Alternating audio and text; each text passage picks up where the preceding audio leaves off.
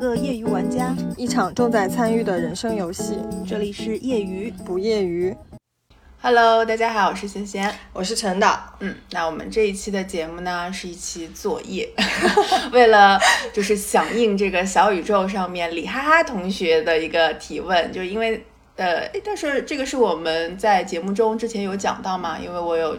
对啊，有提到，就是我有在去上剧场的表演工作坊进行学习。对，然后李哈哈同学表示了非常有兴趣，然后想听听贤贤的体验，对，是个体经验，一个真实经验的分享啊。嗯，所以我们这一期的节目呢，就是围绕这个我的学习过程，因为这个班其实到目前为止还没有完全的结束。哦，对，所以但是已经进入到了我们为了最后呈现的那个。算是毕业小戏嘛，毕业小戏的一个这个筹备阶段，对对对对，所以就是结合之前已经目前已经上了大概五五堂课左右，五六堂课了，对，也是有一些感想可以输出和分享给大家。嗯，好的，这个你先介绍一下我们去的那个叫。叫具体的名称是什么？对对对，因为刚刚也提到过嘛，对，那还是再完整的就是介绍一下。当然，这里也没有任何广告的情况，就是大家如果感兴趣的话，也可以多方了解。然后我去的这个呢是上剧场，就是赖声川。呃，在上海这边设立的这个剧场，然后平时也会有很多很经典的剧目上演的地方，比如说《暗恋桃花源》啊，《如梦之梦》啊这种。宝岛一村。对，宝岛一村。所以就是呃，这个剧场本身它有开立这样子的课程。嗯。然后我因为之前没有任何这个基础，所以我这次报的呢是叫做生命表演工作坊。对，这个是它的全称，听上去很玄学。对，因为这个理念也是从赖声川他的自己的戏剧创作理念呃发展出来的。因为有看过他的一本书，叫做《赖声川的创意学》，然后他其实里面结合了很多呃，比如说西藏生死书，就是他有学习很多。佛教对这种精神，所以呢，就是中间会有很多，比如说结合你自己的个体体验去进行创意发散、创意创作的这个部分。对，所以跟可能如果一般院校或者其他对于表演感兴趣，去从身台形表开始去学习这个东西不太一样。嗯，真的很玄学。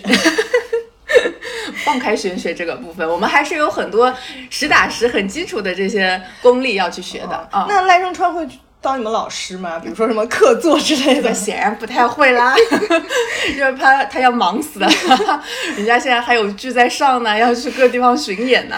就我们的老师。正好讲到这儿，也就是跟大家介绍一下，其实呢，就还是蛮好的，因为他还是会用到上剧场里面签约的这些演员。哦，对，所以不光是有理论基础的，他还是会有一直去演戏、有上舞台的这个经验去支撑的。对，然后我这个老师叫马静文，是一个非常鬼马精灵的，然后很可爱的一个呃女演员。对，然后她也是演了很多，像最近跟那个倪妮的那个幺幺洞八，哦，还有宝岛一村，其实她都有演。嗯。那还蛮厉害的，对。然后包括其他的就是开班的老师，也都是像陈国辉啊什么，都是这个上剧场会一直去有演戏的这个经验的演员。嗯，所以他们从创意的角度来教表演吗？还是教你们戏剧的一些，嗯，就是理论啊？还是嗯，里面不太涉及是戏剧理论，因为对于我们这种就编外人员、门外汉的这种戏剧小白来说，你去讲理论课也不太现实嘛。嗯，但是呢，从创意的角度去。教表演，或者是其实是把表演当成了呃完成教创意的工具。我我个人是这样觉得。其实你最后为了呈现出来的这个故事也好，还是你脑海里面去把你的个体经验通过舞台展现出来也好，这个肢体表达或者是说台词，你所有的这些去是为了。呃，故事创造去服务的嘛，对，所以更多的情况下，我们不太会去学刚刚我讲的那些专业的东西，更多的是怎么样把脑海里面一个非常简单的瞬间，然后把它编排成最后一个完整的故事。这个里面，我更多的觉得有点像编剧在做的事情。哦，对我们自己既是编剧又是导演，同时又是演员。那这个其实。信息量还是蛮大的，就是你要处理的东西还是蛮多。因为既然你是一个小白，然后你同时要做三份工作的对啊，然后那嗯你其实是把这个东西串起来，我觉得应该是一个让你去体验戏剧是怎么样。诞生的过程，对对对对对会有这样的对。嗯然后这个它跟即兴戏剧，我倒是觉得有一定的关系，就某种程度上，它会像一个即兴戏剧的学习。嗯但是因为我没有去过其他像这种即兴戏剧的这种体验课，因为现在还有很多嘛，比如交个对九十九块钱就可以玩一玩一下午啊这种。嗯嗯，那种好像更多是你作为观众，当然你可以，比如说，哎，丢个什么纸团，我是听说啊，丢个纸团上舞台，然后你或者你被拉上来、参与到这个戏剧表演之中，就即兴的去有一些台词啊，或者是这个动作的呃创作。但我们这个更具体的就是，他会把即兴戏剧的产出放到一个很完整的加工的一个过程之中。嗯，对，因为其实赖声川他这个做呃《暗恋桃花源》，他的很多戏就是通过类似像即兴戏戏剧、即兴创作完成的。他是通过呃演员和他在一起在彩排的过程中不断的去磨，就是台词啊什么的，也可能是演员他自己现想的。哦，但这个我觉得还挺复杂，就是、就是比如说像工业制造出来的电影，嗯就娱乐工业制造出来的电影啊、电视剧啊，其实他们都是经过精心的彩排，然后包括呃导演和编剧也会跟演员不停的磨合，最后呈现出来是一个制作非常精良的一个作品嘛。嗯但是戏剧上，其实我觉得戏剧的魅力是在于它每一场演出都是不一样的。是的嗯，就是整个。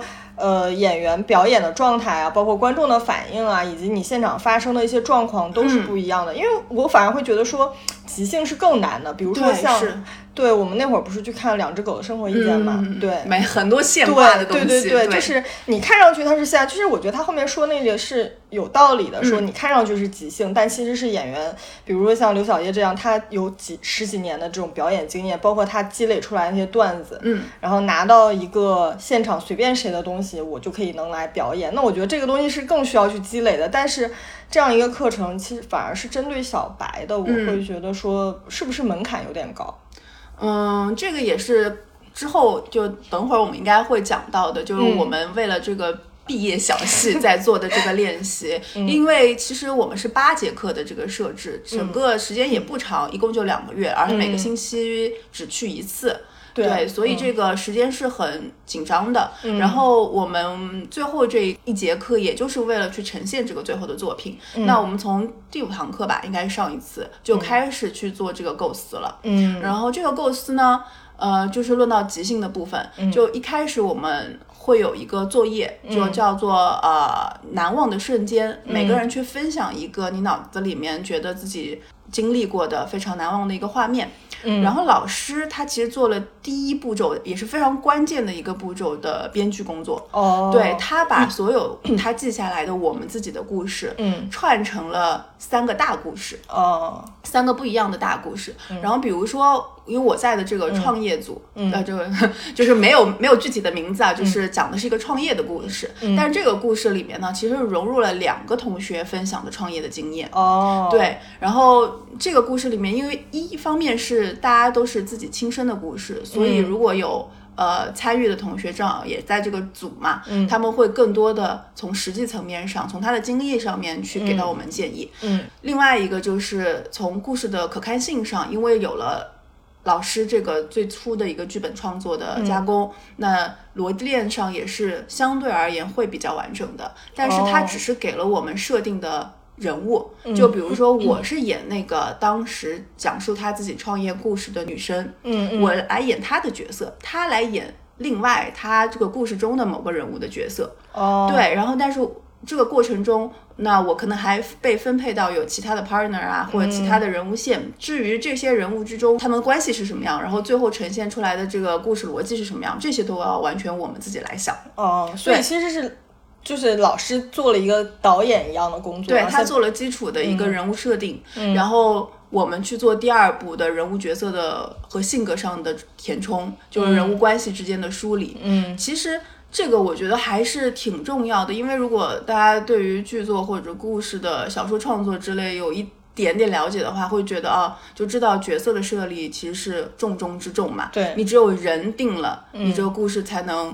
自己有发展，对对，所以我们就是在 讨论的期间也是会很细节的去把这个人到底每个人之间的故事线是什么样，关系是什么样，讲的越细越好，甚至是非常贴切的。就比如说，呃，我这个人是什么学校毕业的，哦。呃，我是什么系的，然后我跟这个人的关系，我们之间经历了什么，我们这个脑海中就一定是非常完整的一个、一个设定就要形成了。然后如果老师过来听完以后说啊，你们这个没有问题，嗯，至于具体的台词是什么，然后你们之间的动作要怎么进行，嗯。直接放到舞台上面去做。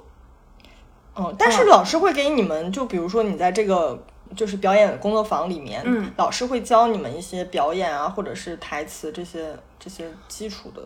嗯，台词不太会，就是很多人说，哎，你要口齿清楚啊，什么要要声音好听这种，其实也没有，就是你只要让听众能听得懂你在讲什么，不要含糊其辞就可以了，不要讲特别明显的错误就可以。对于表演上面，嗯，只有一个要求，就是不要背对观众。哦，就是、哦就是哦。像话剧舞台一样，你你所有动作，你们之间的对话也好，你们之间的这个行动也好，有一个侧侧身对着观众就可以了。哦，那还是比较基础的对一些，嗯，对比如说我像看过那个施玉和之前有写自己拍电影的一些经历嘛，嗯。然后他讲到台词的时候。呃，其实有点像那个，就是像我们看《戏剧新生活》里面，黄磊讲说，像《暗恋桃花源》里面的戏不停的改嘛，嗯，他其实也是，就是他讲到说自己的台词是越删越少。是的，嗯，对对，他有一些东西，就你比如说夫妻间的一个对话，我印象特别深的就是他讲讲夫妻间的一个对话，刚开始是说，呃，妻子在呃缝衣服吧，好像是，然后呃跟丈夫本来写的可能是把剪刀递给我，嗯然后但后来他就删删减到，就说妻子只说把那个递给我，嗯或者是说只用一个手势，然后告诉他，然后他就会把，就是通过这些台词来表现出来人物关系，就是两个人是一个生活很久的一个一个一个夫妻的一个状态嘛。对对所以我觉得像台词或者是表演这一块，其实还蛮重要的，但是。在这个就是你上这个课里面，其实反而更在乎的是故事怎么架构起来。呃，这个也有，就是嗯故事其实是支撑你去完成这个戏的一个基本嘛。但是在你就为什么刚刚我在说，就是当你的人物角色你们之间厘嗯清以后，就直接上台，上台这是第二步创作的过程了。哦，嗯，就是我们在上台以后，其实我们并没有预先写下来我们的台词，我们所有的台词都是即兴的。我们知道啊，我们自己是谁，然后我们之间的关系是什么，就通过两个人非常真实的对话就开始展开了。嗯，然后这个时候难免。有车轱辘话，哦有那些哎呀自己没有想清楚的这些话是怎么样，然后这个时候拖沓，老师都会记下来，嗯嗯，然后在最后点评的时候直接说你们中间不要拖沓，哪个地方就是删减。这个时候其实第二步创作，对，哦所以就即兴，到时候最后你产生的那个东西。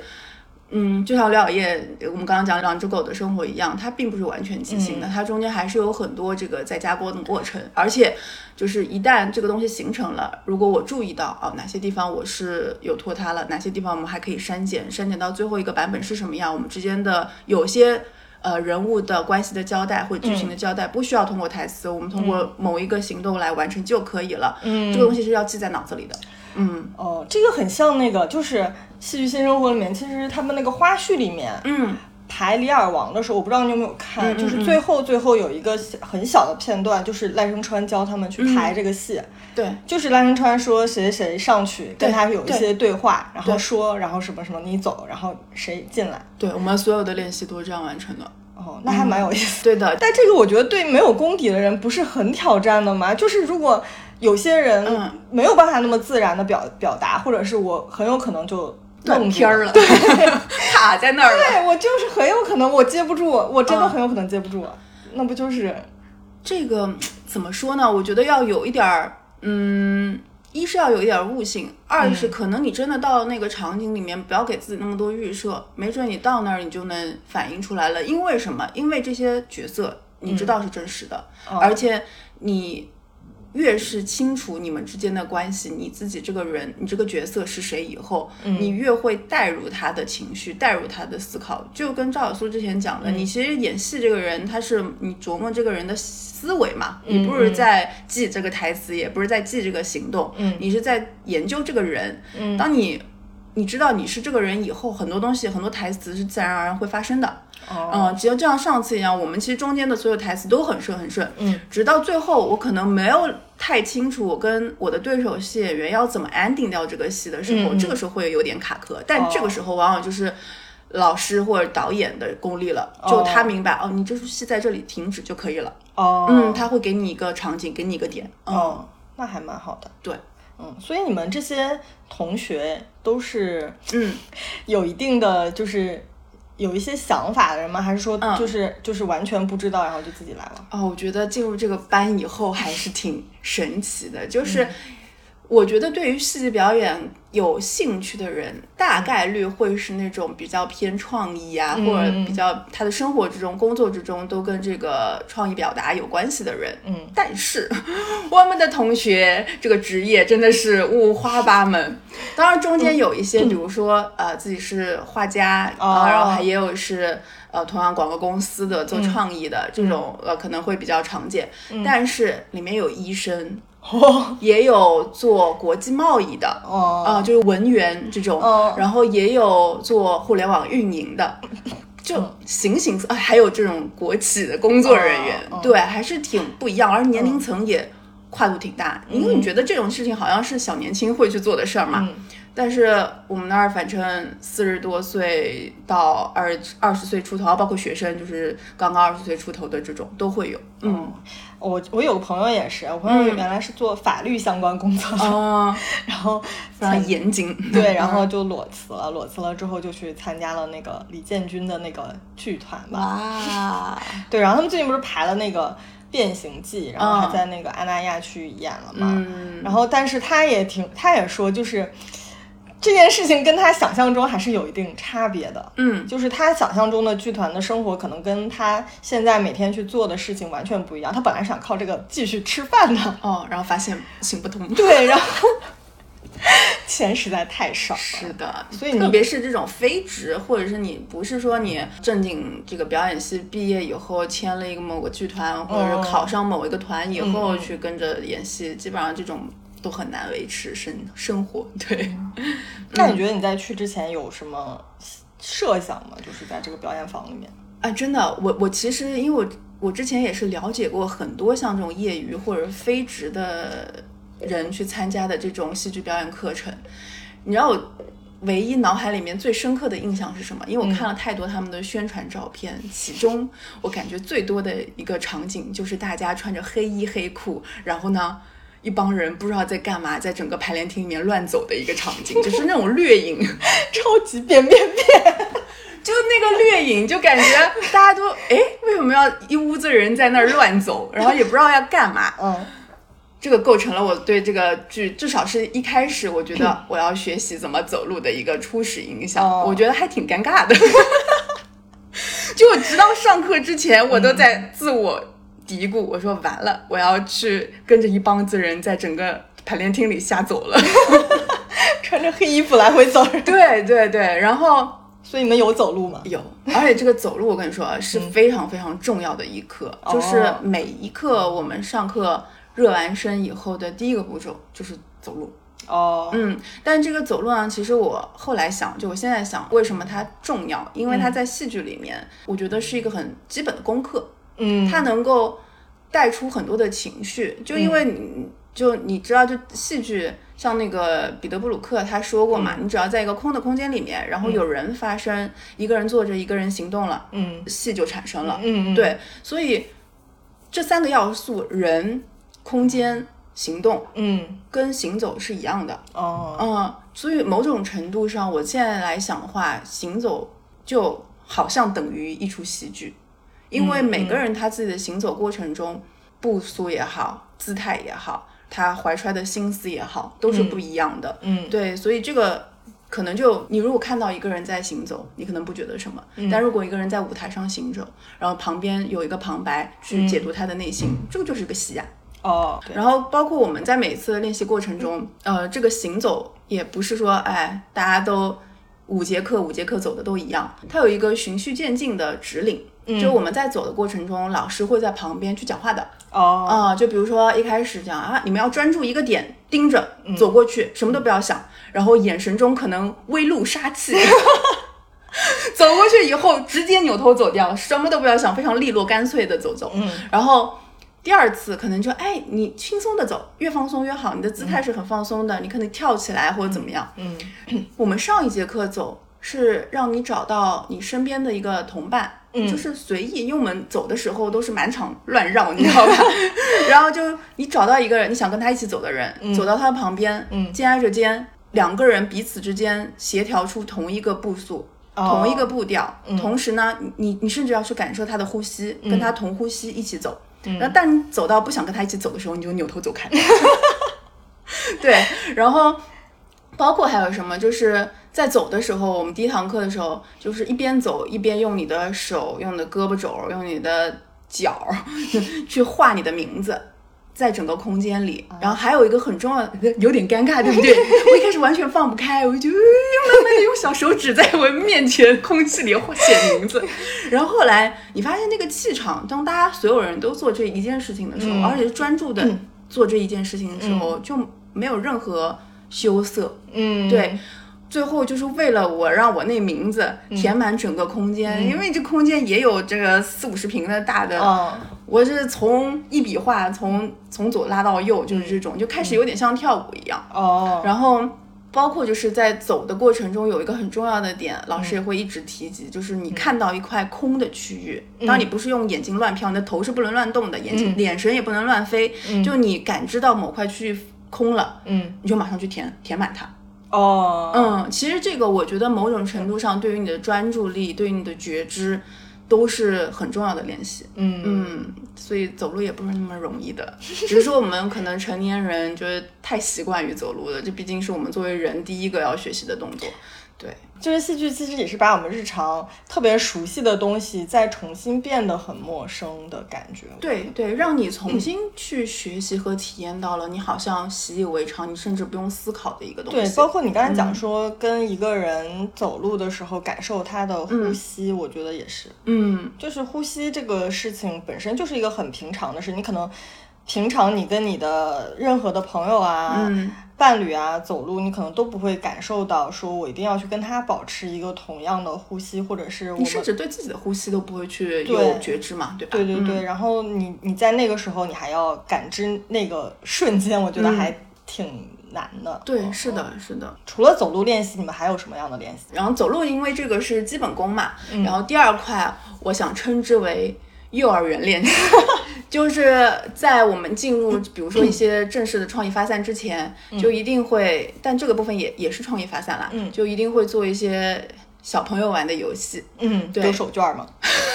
倒也没有这样具象，就比如说，哎，你现在是一只猫，哦你现在是一条蛇，嗯只给这一个口令，嗯然后你去自由发挥，哦，对，这个我们之前在综艺里面也是看到过的。嗯，对，但这个其实说难不难，说简单也不简单，嗯。因为你如果只是很刻板的把你想象中的这个东西演出来的话，嗯。你毕竟是个人，你的躯体、你的姿态都不可能完全像嘛，嗯。就演的时候还是要去捕捉这个事物或者这个这个动物的一些很很具体、很表象、很脸脸谱化的特征。嗯。就我当时就想说，在演一条蛇的时候，嗯。很多人可能就啊就窝在那儿，或者把自己给盘起来，或者吐吐须啊、吐性子这种。哦，但是它中间呢还会加入，呃，老师的作用就很重要了，就是他会加入，比如说一个人他在演蛇的时候没有专心，他就让那个人演个树。好，你现在成为一个树，那所有人当有一个所有的蛇，当有个树在旁边的时候，这些蛇的反应是什么？哦，对，然后我就会冲上去，嗯，然后因为我我的脑海里面感觉有很多蛇它是吊在树上的，我就把自己整个人吊在了那个人的胳膊上，有点冒犯，但是就是在那个情况下，你不会觉得有什么问题，嗯。就是我跟他肢体的碰触，完全是因为他是树，我是蛇。哦，对。就是因为你们之间产生了一些关系，所以对对嗯。对，所以就很多练习，包括在演猫的时候，他也不是说，嗯，你只是大家都只是一只猫，没有任何联系。嗯，哎，你们是一只猫，然后两只猫相遇了，嗯，然后两只猫打架了，嗯，然后有一个猫受伤了，会怎么样？所有人都来，所有的猫都来看它了，就会有这样这些小的冲突点和这些情节的连接。嗯。然后呢？所以，然后你们就是这样一直表演一些动物吗？啊不，这个动物是比较基本的，哦然后后面呢，我们会去呃有一个完整故事的去表演。当然，这个就是不是说小朋友能能练习的，那小朋友其实还能练习的，就比如说我们看到一个椅子，嗯我们道具非常简单，用的最多的就是椅子和桌子。好，看到一个椅子，然后放在那儿，你想它是什么东西？有点无厘头，对不对？嗯然后这时候呢，就是我能明显感觉到有一些思维比较跳跃的同学，他在这个练习里面是非常出挑的。嗯嗯，对于椅子，我们可能常规想说，那它还能是什么？最多成为一个小汽车，我坐在上面，或者成成为一个什么其他，你还是基于这个形状本身再去做发散嘛。就是你想，它还是以功能性为没错的那种。对，但是可能有些人就他思维更活跃一点的，我记得有个男生，他是把这个椅子给拎了起来，然后开始做拍篮球的动作，哦这个椅子就变成了个篮球，哦，虽然有点牵强。但是你就是不妨碍你的自己的对它的想象嘛，然后很多人还比如说把它反过来，它就变成了一台台式机，嗯。然后或者是我上去的时候，我会把它变成一个秋千，其实我要的动作只是抓住空气，然后两边晃荡它，就很多你通过你自己对于它的想象，然后加上你的肢体表达，让别人能够理解你在演的是什么就可以了。哦，对，然后还有比如说像一条绳子，那大家可能还对一条绳子，像蛇啊或者之类的，这个比较基于它的形状比较好去想象的。然后有一个笑死我们的表演，就是这个同学，他把这个绳子就慢慢拿起来，然后盘在了肚子前，嗯，大肠。绝绝绝子，对啊，就是很好啊你对，很好啊。就是有时候你真的想象不到，哦，你生活中的所有的东西都是可以变成这样子的。然后我觉得就有点像那个刘晓毅的那个，嗯就万物皆偶。嗯，你只要看它像什么，然后你加入你自己的想象和一些小小的演绎，它就可以成为你想象中的东西。就是把它变得有生命感的一些。对，对的，嗯那真的是生命表演，是不是现在理解了？对不对？一开始这个名字非常让人觉得玄学。真的，我就以为会什么念诵佛念经之类的。嗯，对，还是不太一样的。嗯那还有什么进阶的表演课程吗？对，进阶的话就是我们会有个很重要，就持续了两堂课的。呃，这个如果大家看了十三幺，嗯。采访赖声川的那一期，嗯。应该可以从他的番外里面找到一个视频。这个视频其实也还蛮火的，因为许志远有参与到这个练习之中嘛，所以就很多人就觉得很好玩儿。嗯，这个我们也是非常重要一个练习之一，就是隐秘的要求。哦，对他的做法就是老师会让两个人呃各拉到墙角，墙角的一端，就保证你们俩听不到嗯。对方是在说什么，然后呃一对一的一个老师跟一个学员去聊出来你这个学员本身跟对方你想要对他提出什么要求。哦，对这个要求必须是很难以开口、很尴尬的。这 这这，但是呢，你要通过你们两个的对话表演，让他 get 到你是这是什么要求，但是又不能直说，这个还挺难的。对啊因为你要知道，就是我们这些学员其实也就上了这么几堂课，嗯，也就是没有什么了解，不了解，嗯。然后你要对他提很尴尬的要求，这件事情就是这就很冒犯嘛。啊，对，嗯。对对对，其实挺冒犯的。嗯。然后当时我跟另外一个男生，我们去做搭档的时候，嗯，我对他要求就有点冒犯，就是呃，但这这不是我提的，就是这老师我们一起协商出来的。嗯，就我要他减肥，哦，他他很胖吗？他不胖，关键是他不胖，我还要让他减肥。哦，这就很像男生对女生的要求啊，哎，是吗？对，你怎么上一百斤啦？这种对，对，关键他不胖，但是那你你想说我要提这个要求就有点无理，对吧？嗯嗯那中间我就要想说怎么样 get 让他 get 到我这个点。嗯，那他对我的要求也很尴尬，就是就他希望我假装他的相亲对象，然后回家去应付他的父母。哦完成结婚这个动作，但是是假的。结婚就是要举行仪式嘛，带给他的父母说：“哎，我我有结婚对象了，意思这个意思。嗯。所以我们的表演过程中就各怀心思，就跟如果你们看过那个曲志远的小片一样，就是双方是各怀心思，但是呢，要不断的层层递进，把你自己的诉求给讲出去。就是你们两个人之间是要互相表演，还是说你们一个人演，然后另外一个人去猜呢？哦，不是的，互相表演，直呃接就是你们两个人之间是有一个互动的，然后你通过这个互动之中猜到他想让你干嘛，然后他去猜你想让他干嘛，吗？对对，故事就是这样的，就是如果我们这个设定的成立了，嗯你中间还是不能有矛盾点，或者是觉得哎太无聊，这个东西就没意思嘛。嗯等这个东西设定好以后，我们就回到两个椅子，然后一张桌子旁边，这个就是我们完全的道具。然后老师给一个限定场景，比如说我跟他的限定场景就是，哎、你们这堂课下课以后，嗯呃，男生约我去教室附近的小酒馆，嗯啊、随便聊一聊，嗯，完了。这个就是一个情境情境的铺垫，嗯，然后之后所有的我们的对话，嗯必须要依托这个情境之下，把我们自己想的东西给讲出来。那你们当时是怎么讲的呢？我很好奇。我我的讲法是说，啊，因为我跟这个男生要演一个对手戏，嗯然后因也是那个《暗恋桃花源》里面的暗恋这个部分的男女主角的这个戏，嗯嗯所以呢，我希望他更贴近形象。哦然后我会拐弯抹角，哎，不能让吧，你减肥吧，对对呀、所以我非常不礼貌，也不能这么演，对吧？对啊，情境不是说我们要去那个烧烤摊这个旁边，就是喝喝一杯之类的嘛。嗯然后这个男生就一直说，哎，点菜吧之类的，就是什么什么要要吃点烧烤什么的。我就坚持住，我就说，哎，我觉得太晚了，就咱们要么就今天不吃这些特别 heavy 的东西吧。嗯，那个，然后这个中间就创造了一个梗，就老师他就会实时的上来助演一下。哦嗯，他也是很即兴的，就上来说。先生女士点点什么呀？就这种阴阳怪气的，就是那种感觉，对态度不太好的服务员。嗯然后这个时候我就会要抢先嗯拿过菜单，我说，哎呀，那个看了一眼，觉得不满意，我不想点那些油腻的东西。嗯我就说，你们这有什么毛豆吗？毛豆或者冷豆腐之类的东西，嗯然后我说就那就咱就不点这些重的东西吧，我嗯们点个毛豆吧。以至于这道毛豆就成了我们中间唯一的菜，嗯。对，然后喝也不能喝酒，我们就得喝点气泡水之类的 那种清爽的东西。然后我就慢慢跟他说，我说，哎，其实我也要减肥，我就得哦拉近我自己跟他的这个关系，然后包括我慢慢铺垫我为了讲出让他减肥的这个愿望，嗯。然后能够讲出的所有的话，绕着弯子去讲，然后最后他也 get 到了，哦。然后他给到我的那个 那个提示确实很难猜，我、哦我只能猜说啊，你是不是喜欢我？你想跟我表白之类的话，哦然后我中间还会怼他说我我有男朋友了。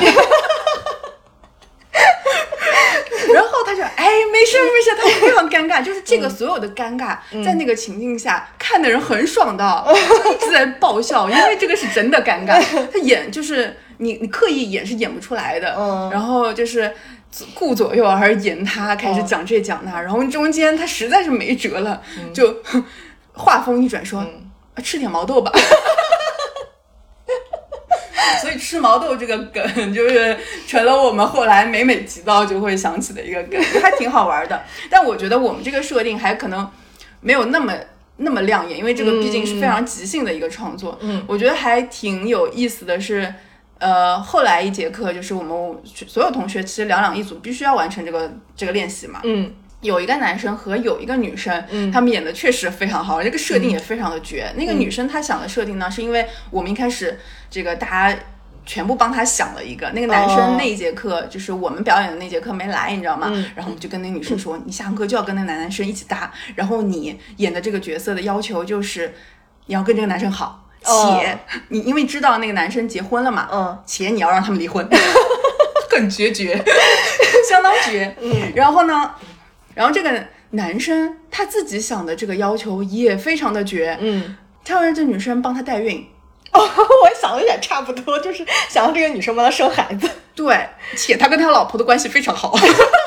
你这个这个这个设定是不是撞上了？对 就是死都拆不开，然后我还要让你让帮我做这么绝的一件事情。对然后这个女生呢，确实就是你感觉到她提前给了她这个设定以后，她也回家去做一些功课，嗯中间有一环，我觉得演得非常好，就是这女生不断的会哎拉近凳子，然后制造。身体接触的空间，哦。比如说，哎，我今天剪头发，你看我这头发剪的怎么样啊？然后就要让男生上手摸它，你知道吗？然后这个男生也是点子很多，然后表演非常好的这种、get 到他这个女生第一步想做什么以后，就第一步想要跟拉他近关系。谈恋爱之后，嗯。这个男生就说，哦，我跟我老婆的关系非常好，这种，但是呢，就。也是要潜移默化的让这个对方知道他想让他代孕的这个过程，对，所以中间的这种较量，这种暗自下面的磨合，其实非常有看点，就是嗯。无、无形之中这台戏就构成了，嗯，嗯，就是还是编剧他们制造这些冲突，让演员有发挥的空间。，对人物的设定，包括中间你要不停的来来回回的接梗抛梗这样的过程，嗯我觉得这个即兴还即兴倒还挺有意思的感觉。嗯对。但是我我拍清楚，因为即即兴戏剧很多嘛，可嗯能我知道的这种，呃，我不说名字了，好像他们的做法是说，台下的观众任意写上一个两个字，比如说。呃，地点、时间、人物，嗯嗯。只是这样子，然后丢到台上，演员捡起哪一个就开始演，可能这个这三个中间是没有关系的，哦。然后组在一起就是很错乱的一个东西，然后但是你要编出来整个完整的故事，把它演出来，对，也有这样的办办法，嗯，那这种顾左右而言他，岂不是职场必备技巧吗？对呀、真的就是你绕着弯子怎么去表啊达诉求，这个真的是很难的一件事情。对啊，而且你、你，而且你要知道，就是这个要求其实真的很难很无理，开 开对，有时候真的就是。你正当的要求可能就直接说就好了。是的嗯对。然后你这种不太好讲的、比较隐晦的要求，你就是要用这种不停的想方设法去让对方知道你的意思，还对，还挺有意思的。对，但但是越是这样，就越好看嘛。嗯，对，职场中的大戏，嗯，这种也是反 PUA 剧。还有还有其他的吗？你觉得比较好玩的点，或者是印象比较深刻的故事在其中发生过吗？印象深刻的故事啊，嗯啊，还有一个就是练习，就比如说老师给我们的命题是说，你们每个人讲一下你最难忘的一个旅行经历。哦，嗯，但是你讲的时候是什么样的形式？我们所有人都围成一个圈，嗯，你想讲了你就上去讲。哦，到到圈中间讲，但是其他的人可以在任意时刻打断你，然后不让你讲了。不让你讲，然后自己上去讲。但是你你讲的这个故事，比如说，呃，你你他说讲一个旅行当中发生的故事嘛，嗯那必须是同一趟旅行，还是说我不管哪一趟旅行中间发生的故事都可以？就是因为你不是一直在上面讲嘛，嗯你可能是讲着讲着被人打断了，嗯然后这个人讲到一半，你可能又上去打断别人，那你是要接着你之前接着你的故事讲完，对，然后这个打断其实有点冒犯，嗯因为一般人你不可能在他讲话讲得好好的时候嗯突然拍他一下，然后让他下去。对，这个还是需要我们要怎么讲，抛开自己心中的那个成见，然后做到就是说，我不想听你讲了，嗯。我让你下去。或者是我我会选择那种，嗯就是他讲到正正兴头，然后大家都听得很入迷，然后哎，也会 有这样子的，就是有点使坏的这种。对对对然后呢，我是碰到什么，就是我打断别人，亦或是他的那个场景跟我的故事正好可以衔接得上，我能够继续完成我的故事，我用他那个场景。嗯嗯然后比如说中间很多人也也用了这一招，就是、嗯呃，我的故事里有狗。他他正好讲到了狗，嗯然后我就上去拍掉他，说，哎，说到狗呢，就 是这样子。还有一个就是。有一个女生，她在讲她去海边的时候、嗯啊，怎么怎么样，然后闻到了咸咸的海风，嗯，咸咸的在抠我吗？对 不对？我就上去把她给拍下来了。这个女孩有没有知道自己为什么会拍下？我觉得她讲完咸咸的海风，然后对我一看的时候，我觉得她也知道自己的命运，这段故事的这个已经讲不下去了，一定要被我打断。那个，就这个还挺好玩的，对，但是有没有人讲，就是完整的讲完？最后必须要完整的讲完。就所有人都要完整的讲完。对对对，哦所以这个，因为你也不能拖他时间嘛，所以你呃，对于你的语言组织和表达还是一种锻炼，就是你怎么样快速清晰的把你要讲的这个故事给讲完，而且有趣，让别人愿意听。嗯，嗯，那你觉得你在这中间有锻炼到你之前就是没有想到的一些收获吗？有啊，还挺多的。就一方面是对于有人在场的一个公共表达，嗯因为这个其实还是要你放下面子的。虽然那个场域里面大家因为都是有同一个目的，嗯然后有一定的指令，所以不太会非常尴尬，但是呃。你还是要突破自己，去愿意表达，然后去愿意把你想的东西或你的创意思考去呃表现出来。嗯对，这个是一个方面，因为第一堂课跟现在就是完全是。就是气氛上完全是两个两个概念，因为大家一开始，我觉得这个班的同学并不是好像很出挑的，除了个别两个、是那种非常活跃的，嗯就是跟谁都能聊得来的那种。嗯大部分的同学其实是有点社恐的，哦，呃，就不是大家想象的那种，就是很都很放得开性格很开朗的那种。所以第一堂课我们在去的时候，我其实也是那种社恐的，我不太喜欢在陌生的人环境之中赶快跟人家去建立关系、嗯聊天的那种。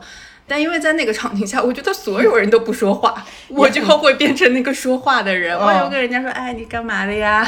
来得远吗？”就是聊聊天这一种。嗯对，但是因为过了两两三节课，因为这种需要强互动、强团队的这个参与的呃形式，能很快的促进大家的联系，所以第二三堂课大家就比较放开。嗯，那你会觉得被逼迫的感觉吗？比如说，呃，我一直都觉得还是表演这种事情，就是怎么讲，就是我不是一个很有表演欲或者有表达欲的人，嗯，那我在这个过程中，我可能还是没有办法说。很自然的。对，然后对，就我我我会想说，万一要是我自己被强迫式的那种，嗯我就会表演上或者是表达上面就会显得很生硬。比如说你在跟一些人产生互动的时候，嗯嗯，你你们本来就是陌生人嘛，然后在短时间内要迅速组成一个伙伴，然后并且还要排出来一一段戏，嗯那我觉得这个东西就是你要迅速拉近距离这件事情，对于我而言就是一个非常困难的事情。嗯。一般是情况下，就是比如说，呃，老师说现在可以两个人上来做一个对手戏即兴的表演了。呃，如果想法多一点的，然后表演欲比较强的同学，他肯定会主动举手嘛。嗯但因为要涉及到每个组，你都要去完成。嗯慢慢的，你看了别人的表演，你也想说，哦，你也想试一下你？也想试一下，嗯大家都会这样的概念。然后你，当你上去以后，有个情境设定，有你的人物角色给你的时候，嗯，我我个人的体验是不太会被束缚的。哦，嗯，因为我我自己为什么对戏剧表演这件事情感兴趣，嗯也是这个原因。因为我也不是分享欲、表达欲非常强烈的这一种，嗯就是很多人希望说，哎，有一个舞台给我，然后我去 show，、哎也不能讲 show off 吧，就是我去展现出来我的表演功力啊，怎么怎么样。嗯。但我对于表演的理解是，你可以，嗯，脱开你自己的身份，去尝试过另外一个人的生活。哦，在这个情境下，在那个嗯 moment 里面，那个舞台之上、之上，对，所以如果这个人的角色设定给我够清晰的话，嗯我我还是会蛮快的去带入这个人的想法，然后去把我自己幻化成他。那这个时间段里面，我自己是不存在的。如果我不存在了。就没有关系，就是我自己的害羞，我自己的哦那些不想表达就不想就没关系了。嗯，那你这种还是蛮脱离开说表演和你自己嘛？那你们班里面有没有同学属于那种就是自我意识比较强硬，就是那种，嗯，对，就是比如说我介绍给我一个人物，我可能很难带入他的那些。呃，生活背景或者是他的想法，嗯我可能还是按照我自己的理解去，呃，刻意的表演。就我们有有时候看电视或者电影的时候，就说这个人表演很假嘛，然后就是这种某些综艺节目上面的 尴尬的表演，对，就是让大家觉得说、这个人演谁都像，或者演谁都像像自己。自己嗯对对对对对，就是有没有这样的人？我想应该是有的，就是哦我我的观察下面的话，应该是有同学，呃，因为我我我觉得他这种人呢，就是他自己的内心活动非常的多。嗯。嗯，我一般观察下来，就如果演的好像不太好的同学，嗯。他一方面是内心活动多，嗯。而且他的呃输出上面，嗯。我自己感觉是逻辑性是不够的。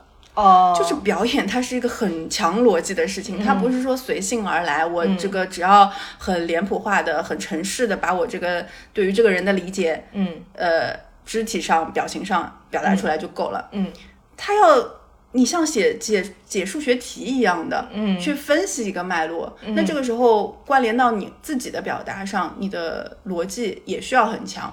但是我听到就是在分享自己故事和我逻辑不太强的同学，嗯那呃比较拖沓或者比较绕啊之类的，嗯那他在表演的时候好像就容易不太有重点。哦，嗯，因为你 表演的过程不是说你平铺直叙的，你要把所有的细节都给展现出来的嘛。嗯你一定要是有的放矢的，哪里重，然后哪里节奏快一点、慢一点。嗯，这个是你脑子里面，在可能你没有表演，因为即兴又不是说你前面预演过，对，在嗯对你一边表演一边输出的时候，其实这种这套东西就形成了。那如果逻辑能力比较差的人，我觉得他反而表演的能力就会比较差一点。嗯。嗯，那演员的考验真的很强。对，所以就为什么我看那个十三幺就采访郝蕾的那个，嗯嗯说书读不懂的没法读东西的，对对对对？一定是这样子的。就是如果你脑子里面不是一个很严谨的、很有逻辑的，然后分析能力很强的人，嗯。太过感性或者太过混乱的思维是没有办法做表演的。嗯嗯，也是，就是你不知道这个人物是怎么生长起来的，嗯然后他、嗯他的未来或者是他的过去跟他的现在有什么样的连接，然对然后他身边的人的一些关系。对，然后包括真的就是即兴，为什么也是难在这一点？嗯就一旦你没有这样的梳理之后，呃，你越看越越无聊，就是在下面会有明显的反观，就是观众的眼睛是很雪亮的，你知道吧？就是好就是好，嗯然后不好，你就知道哪里出了问题。对，如对如果你的表达上面是一定啊，哎呀，我也不知道要怎么演了，然后你一定会反映在你所有的肢体和情绪以及台词之上。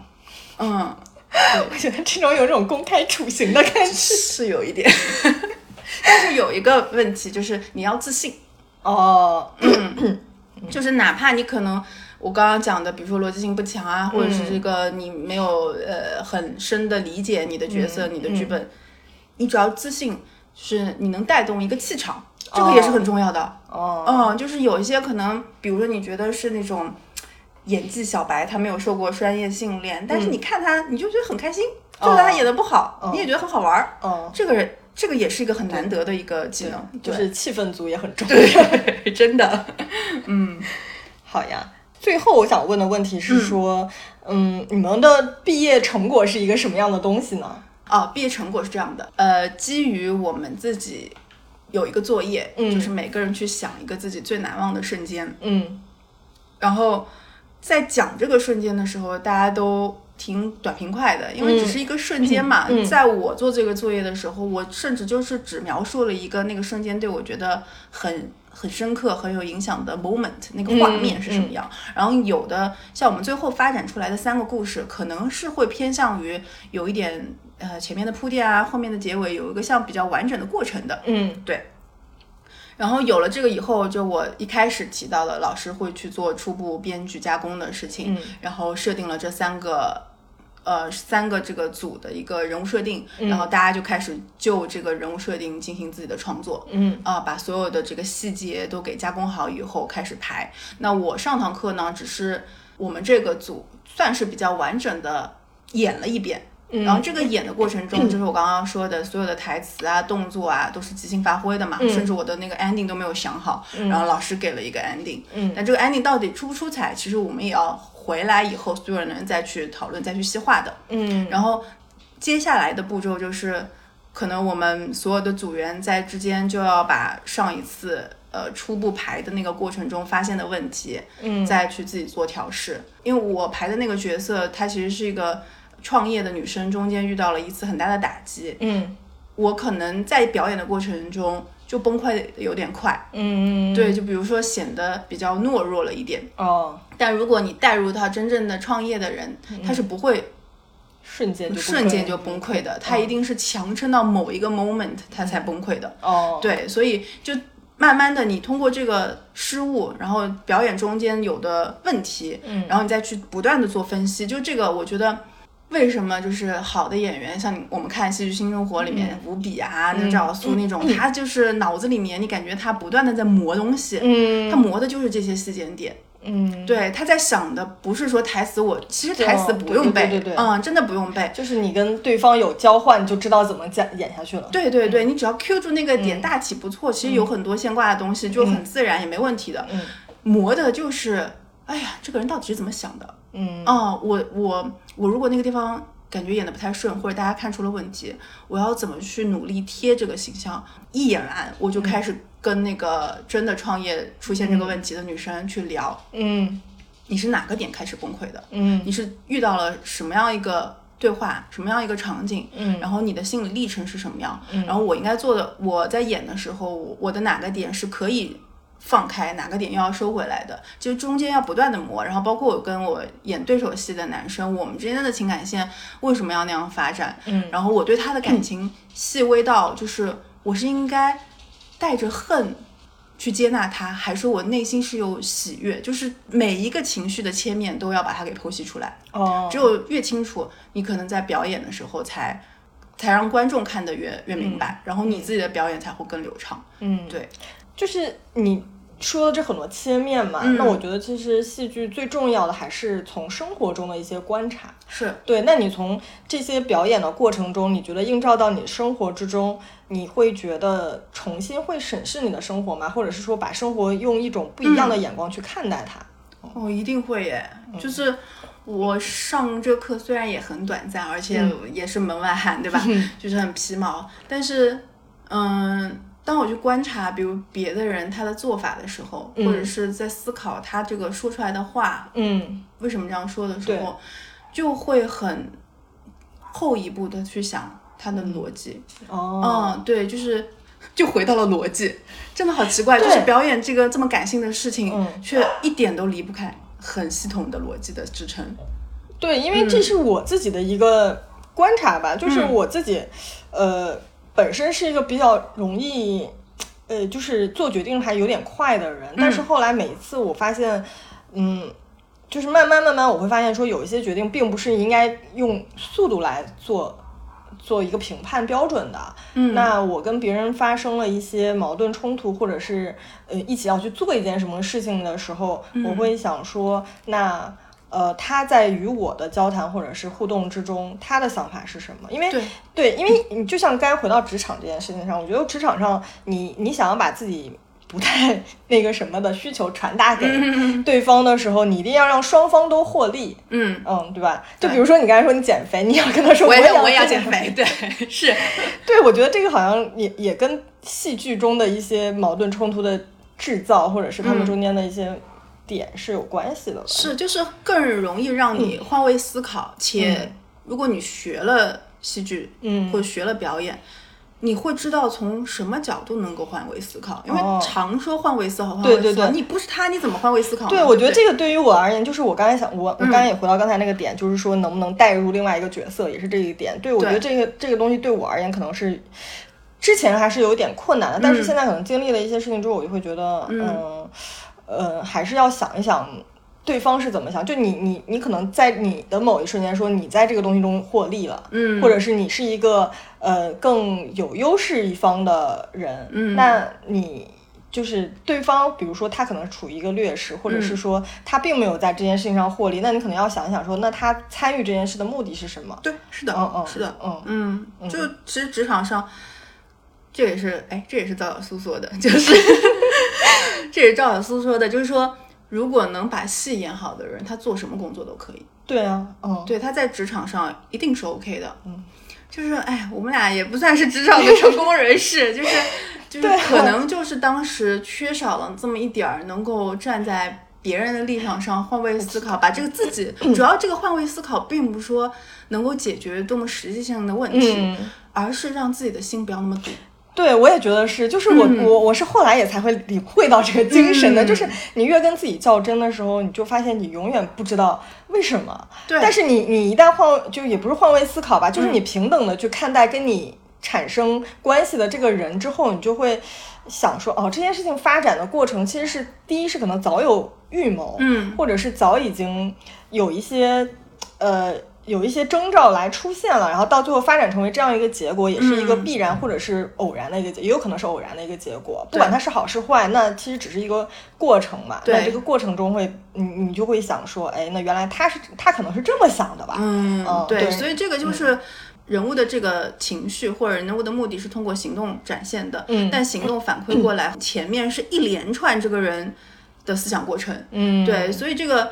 呃也正好讲到这个，我我们也是在排另外一个戏，嗯然后这个戏呢，就是为了去，我感觉我不知道，我们也很有信心，就是我一定会能能赢，就是很经典的上剧场的《暗恋桃花源》，嗯嗯。然后他在做一个比赛，就如果感兴趣的听众也可以自己去试一试，这个是完全公开的，所有人如果你有人跟你一起搭戏，都可以去报名。嗯他是八月份先在微博上上传你们演的这个小片段的视频，然后十月份开始去呃参演，就是开始现场表演。如果最后可能经历到四四五个月份吧，到三月份，明年的三月份左右，会决选出来三组。业余的这种社会团体表演的 OK 的，然后上剧场会开放他们的剧场给到你们去演，且所有的收入自己拿走。好厉害，嗯，就是呃，所有的音响设备啊，这些服化道这些都是上剧场提供，嗯然后这些收入门票，呃，统一价五十块钱一一个人，哦，呃，对于社会社会开放的，然后这些购票的入口链接也是上剧场官方的，对，所以这个我觉得。不是说这个最后的票房收入能有多少，只是说你中间你能真的体验到哦，你上了一个正儿八经的舞台，对然后你中间这个排戏导戏的这个筹备过程是什么样，这个是很完整的一个链路，对，对还是挺有意义的。即便我觉得就我们。这个班的同学都还挺认真的，然后参与的这个心都很积极。就哪怕最后我们不能够入选，但是这个过程我觉得还是挺有意义的。嗯，所以呢，我呃目前就在排这个《暗恋桃花源》，就明天会去正式的开始彩排。嗯，然后。但我们一开始在一天下课的时候，嗯，就正好抓着老师也在嘛，我们就试读了一下那个台词本，嗯，然后这件事情我对我挺冲击的，哦，就是我因为从来，呃，不好意思讲一句话，就是我之前也没有看过这个剧，因为我上了这个上剧场的课，我都没看过这么经典的一部剧。Anyway，嗯，对，所以我哎不重要，嗯，但是我我大概因为我看了那个《向往生活》里面黄磊跟孙俪演的那小段，哦。所以正好呢跟我排要排的这一段就是是一样的，嗯。所以我对这个人物关系中间还是有一丢丢了解，嗯。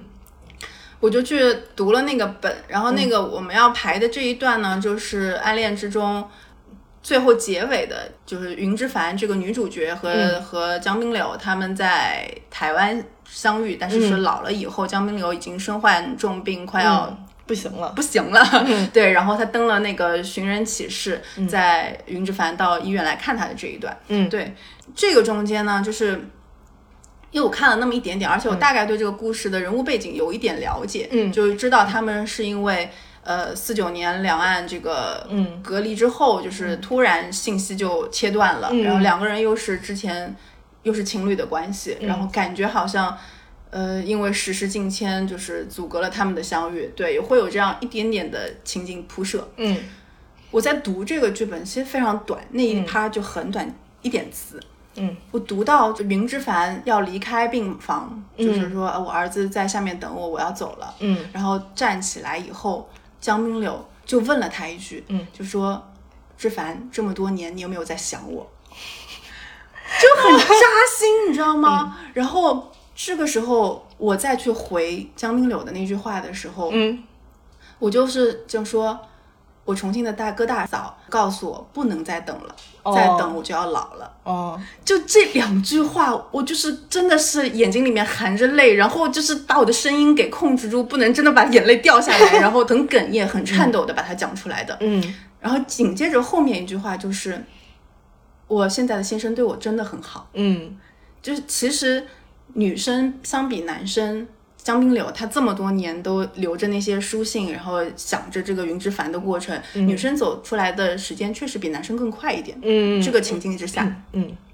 但是我觉得那一句我对他的理解是，他既然愿意回来看到这个报纸，愿意来看江滨柳最后一眼，嗯。他心里面一定是有没有放下的那个情，只是说不管他的表现上，还是他的这个思维控制上，我他更决绝一些。但是那个点那句话，我觉得是需要有感情的。嗯恰恰我也是正好念到那句话，就是有感情了，我也没办法控制他。嗯，对，所以我觉得很诧异。然后我觉得，哇，这个就是戏剧的魅力，这个就是。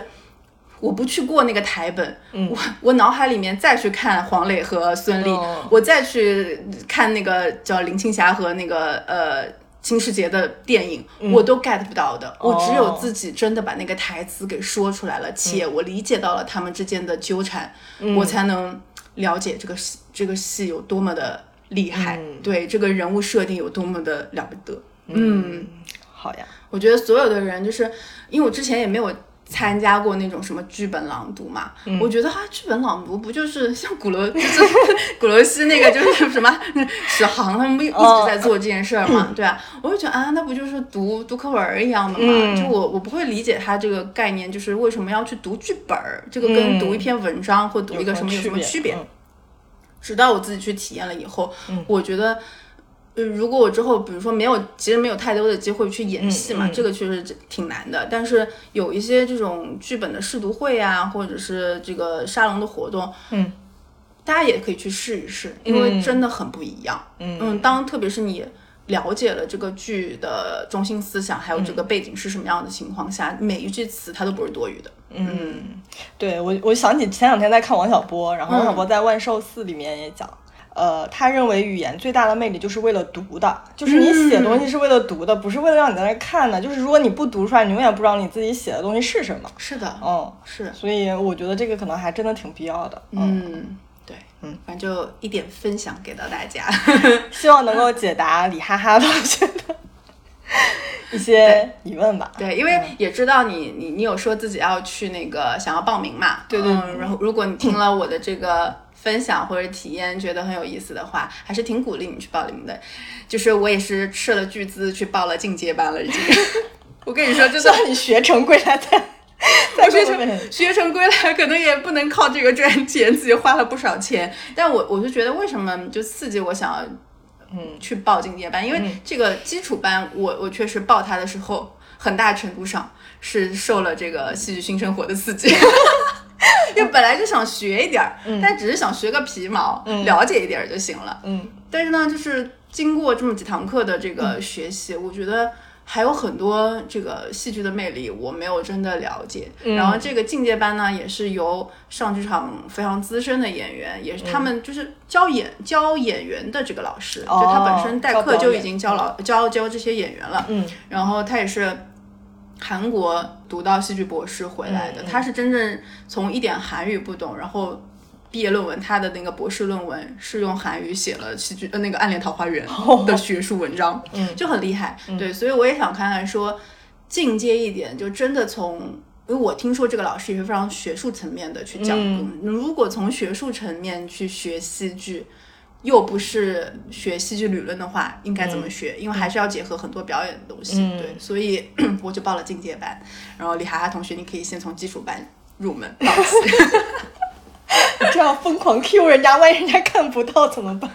那也没关系啊，有其他这个希望去学习表演的同学都可以去尝试一下。当然，我这里就没有说硬性安利上剧场。如果大家愿意去上剧场的话，我们可能有缘相见，对吧？在排练厅里。但是你你可以地域限制的话，你也没有办法。对对对，你可以去看一下周边有什么其他的方式去了解和体验玩一下嘛。嗯，好的，那我们今天就先聊到这儿。嗯，先。做一个阶段性的总结，等我这个完整的学成归来以后，对，我们可以再做分享。嗯，好的，那我们今天就先到这里吧。嗯，拜拜，拜拜，拜拜。